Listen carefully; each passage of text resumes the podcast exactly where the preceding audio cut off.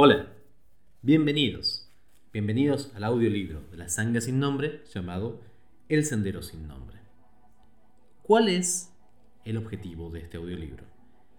Bueno, para responder eso, nosotros tenemos que hacer un poquito de historia, por lo cual aquí en la introducción déjenme hacerla muy brevemente. Esencialmente, este año, el año de la rata de metal para los tibetanos, el 2020, para los occidentales ha sido un año complejo. En este año, la mayor parte de nosotros hemos sido aquejados por la pandemia del coronavirus y hemos encontrado que estamos en cuarentena. Previamente, el año pasado, un grupo de practicantes que estábamos practicando bajo una de las tradiciones de budismo tibetano ya más o menos conocida llamada Sakya, decidimos por una serie de diferencias con ellos separarnos de la tradición y empezar nuestro propio sendero. De esa separación surgió la sanga sin nombre. ¿Por qué sin nombre? Por una, razón muy simple. En realidad no nos pusimos de acuerdo cuál nombre íbamos a usar, con lo cual quedó simplemente sin nombre. Yo, Fedantino, soy uno de los participantes de esa sanga y soy uno de los lamas de esa sanga. Pero bueno, empezamos a pensar con todos cómo podíamos hacer. Ya no con una estructura top-down, es decir, de arriba hacia abajo, como dicen los americanos, en la cual un grupo de gente determinada para todos, sino que esencialmente empezamos a abrir, democratizar y horizontalizar la práctica. Como eso no es una tarea fácil después de tantos años de un sistema con jerarquías, decidimos que este 2020 iba a ser un año de reflexión, un año de búsqueda, un año de prácticas internas, sin abrir el grupo. Pero, por supuesto, no contábamos con que la rata de metal iba a venir con el COVID-19.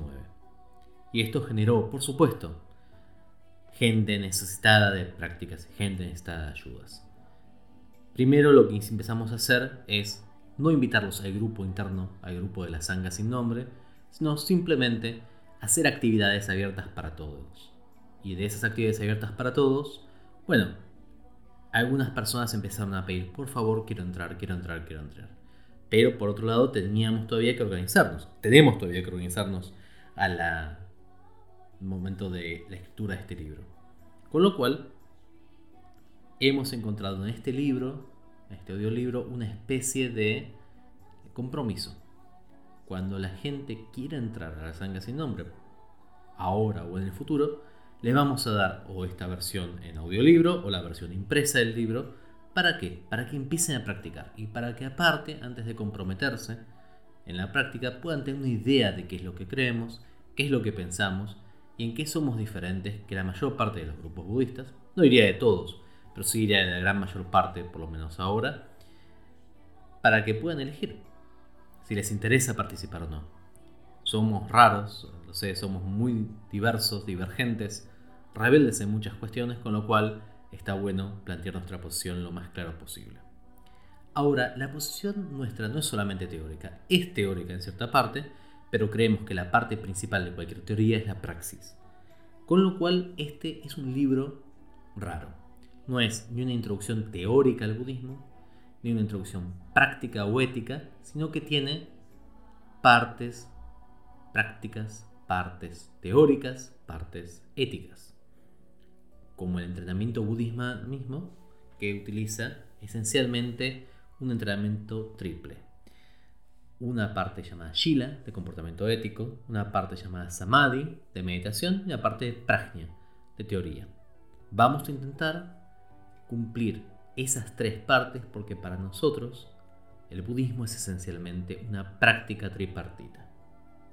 Con lo cual, los invitamos a leer y sobre todo a practicar lo que vamos a plantear, aprovechando también de dividir al libro en esencialmente tres partes de tres. Esas partes se pueden practicar por separado o juntos. Nuestro consejo es practicar los tres niveles unos de Shila, y Prajna, de ética, meditación y teoría al mismo tiempo. luego los niveles 2, luego los niveles 3, de la misma manera.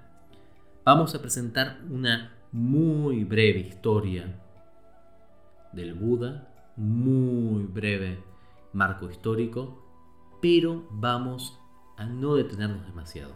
Hay excelentes libros sobre la historia del Buda, hay excelentes libros puramente de teoría, podemos recomendar y vamos a recomendar en la parte final, donde vamos a tener un índice bibliográfico recomendado, pero como diríamos antes, este es un libro de presentación, una posición teórica práctica de la sangre sin nombre. Con lo cual, no nos vamos a detener a reformular o a hacer un hilado muy fino de algo que otra gente ya lo ha hecho de la mejor manera. Con lo que sin más, en este año de la rata de metal, les doy la bienvenida al Sendero sin nombre. Yo soy Fede Andino y espero que lo disfruten. Sarva Mangalam.